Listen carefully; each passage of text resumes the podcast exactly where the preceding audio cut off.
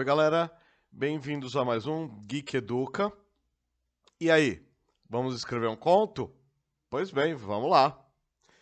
Eu li, eu tenho o hábito de estudar alguma literatura, fiz, ou melhor, comecei uma faculdade sobre isso, então quem é estudioso da área nem se atenha muito a essa aula, porque é matéria de faculdade. Mas quem nunca estudou de uma maneira mais formal vai gostar dessas diquinhas, porque são dicas bem incisivas, bem pontuais e são dicas acadêmicas, tá? Apesar de serem bastante, como eu posso dizer, é, práticas, são bem acadêmicas e muito estudadas, tá? O, um dos maiores estudiosos do conto foi o Edgar Allan Poe. É, aquele cara lá do, do Corvo, ele mesmo. E tem um monte de livro dele publicado aqui no Brasil também. Tem coletânea pela Dark Side. E é, é aquela cara meio esquisitona. Pois é, de esquisito, Edgar Allan Poe tinha muito pouco. Ele gostava mesmo era de estudar e fazer críticas baseado nos próprios estudos dele. A teoria do Poe sobre o conto parte do princípio de uma relação entre a extensão do conto e a reação que ele consegue provocar no leitor ou no efeito que a leitura lhe causa. Ele acreditava que em quase todas as classes de composição, a unidade de efeito ou impressão, propriamente dita, é um ponto da maior importância. Toda boa história tem um começo, que leva o leitor ao seu meio, e nesse meio é que está o clímax, a tensão, o ponto em que o leitor deve se prender com mais intensidade à sua leitura, para então chegarmos ao final, que seria a sua conclusão, onde tudo se encaixa.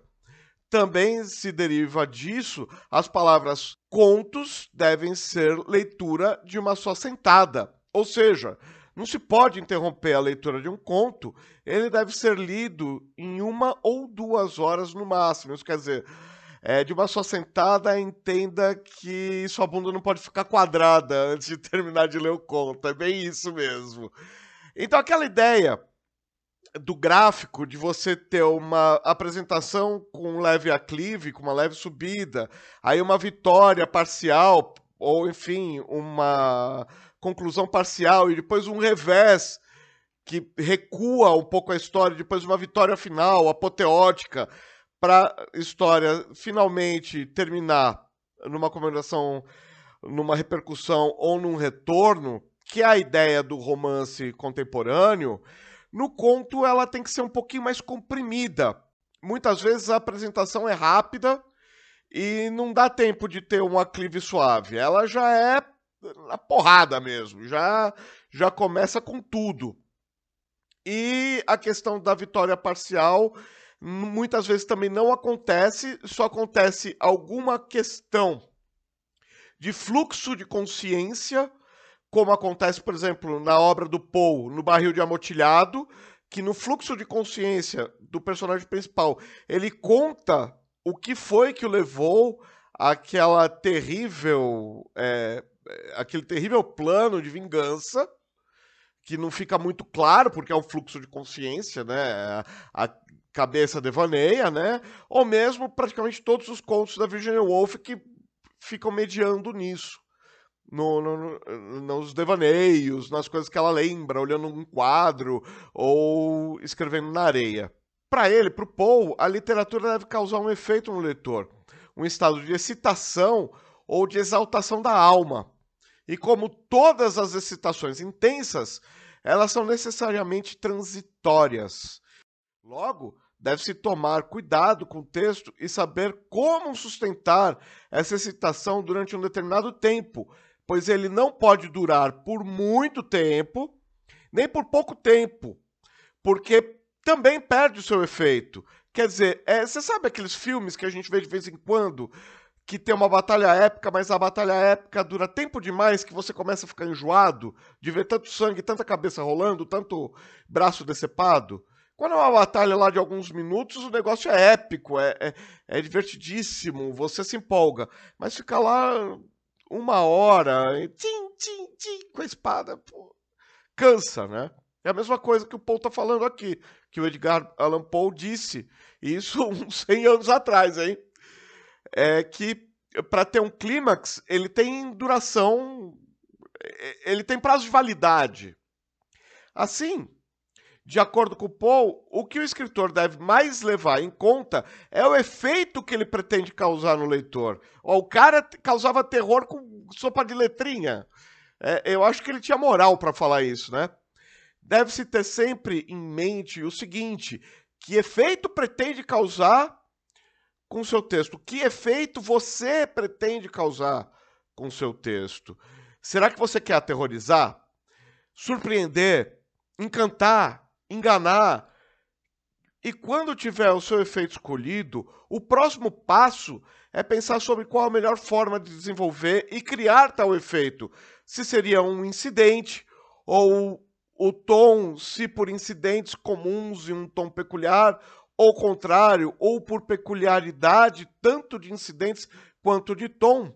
Para se alcançar o tom desejável, é preciso também saber escolher bem as palavras. Não esquecendo que não é só o terror ou só. É, é são emoções tão grandes, tão complexas quanto aquelas que passam pelo coração humano. Eu gosto muito desse desse conto que eu mencionei do Paul, O Barril de Amotilhado, porque ele não é um conto é, de altos e baixos. É o cara querendo se vingar, mas a grande emoção que ele passa ali, que fica. É, é, é quando eles descem a, a adega, e toda adega naquele tempo era subterrânea. É, conforme ele vai contando é, como são os passos e como ele se sente e como vai a, a coisa vai ficando mais lúgubre, mais é, mais úmida, mais estreita, até que no final do conto você já está sentindo um certo sufocamento, uma, uma certa claustrofobia.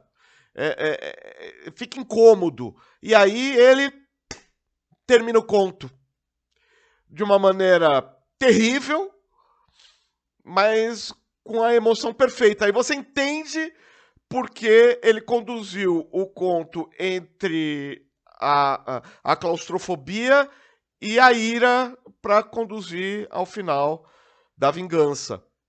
Gottlieb, que é outro grande estudioso, diz que a teoria de Poe sobre o conto recai no princípio de uma outra relação entre a extensão do conto e a reação que ele consegue provocar no leitor ou o efeito que a leitura lhe causa. Então, baseado nisso, eu queria chegar a sete tópicos aqui para você não ter problema na hora de pensar no seu conto. O conto tem que ser escrito para ser lido a uma só sentada. A isso, é, os teóricos do conto chamam unidade de efeito. Unidade de efeito preconiza que uma narrativa deve ser lida de uma só assentada. Do contrário, os interesses do mundo que intervêm durante as pausas da leitura modificam, desviam, anulam, em maior ou menor grau, as impressões do livro. A ficção curta, portanto, seria o veículo mais apropriado para a expressão máxima dos talentos de um artista. A unidade de efeito de uma narrativa de curta extensão é superior do que uma obra longa. Isso dito pelo Paul para que tenha o máximo de extravasamento emocional. Não é que romance perde totalmente valor, mas é, para um objetivo absolutamente emotivo, a, o conto é mais apropriado do que o romance, segundo Paul. Segundo tópico, a economia da obra que é uma coisa muito forte na teoria do Poe e na teoria do conto. O que é a economia da obra? Tudo o que entra é importante e nada deve ser des desimportante ou simplesmente estar ali de enfeite. Nada pode estar ali por acaso. Tudo que entra deve ser utilizável e utilizado, mesmo que, no caso de alguns contos policiais, o elemento que estiver no conto seja para despistar do momento de descoberta ou êxtase. Entendendo isso, por exemplo, trazendo aqui para o nosso universo geek, você entendeu por que tantos falsos, é, falsos positivos, vamos chamar assim, em WandaVision? Não ficou mais divertido descobrir que era um caminho e não os outros 35, que o Mephisto não estava lá? Por quê? Porque quem roteirizou WandaVision entendeu isso aqui, que era uma série curta, então tinha que dar os falsos positivos para chegar a um positivo que deixasse todo mundo surpreso, gostando a gente ou não. Terceira dica: lacunas de narrativa propositais. Não é necessário colocar tudo. Você não conta a cada passo que dá de caminhar, você só conta os trechos que são interessantes à obra você tem muito aquele recurso do três dias depois, passado algumas horas. Você tem isso no conto com muita versatilidade. É, eu gosto também de outro contista que é o russo Anton Chekhov. E ele usa muito desse recurso, por exemplo, do funcionário público, eu não lembro agora o nome do conto, mas a morte do oficial, alguma coisa assim que o cara dá um espirro e sobra uns perdigotos no, num oficial de mais alta patente do que o funcionário público, e ele passa o conto todo se, se desculpando. E aí passam três dias depois, e aí a gente descobre o fundo. E esse funcionário passa o conto inteiro sendo chato. E a gente não sabe quem é a família dele, o que ele faz da vida, sobre o trabalho, por que, que ele está assustado. É só ele torrando a paciência. E só no lá no final é que a gente descobre, no momento apoteótico mesmo, por que dele estar tá tão preocupado.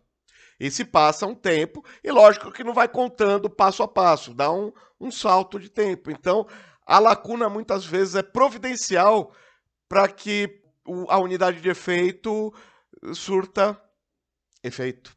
É.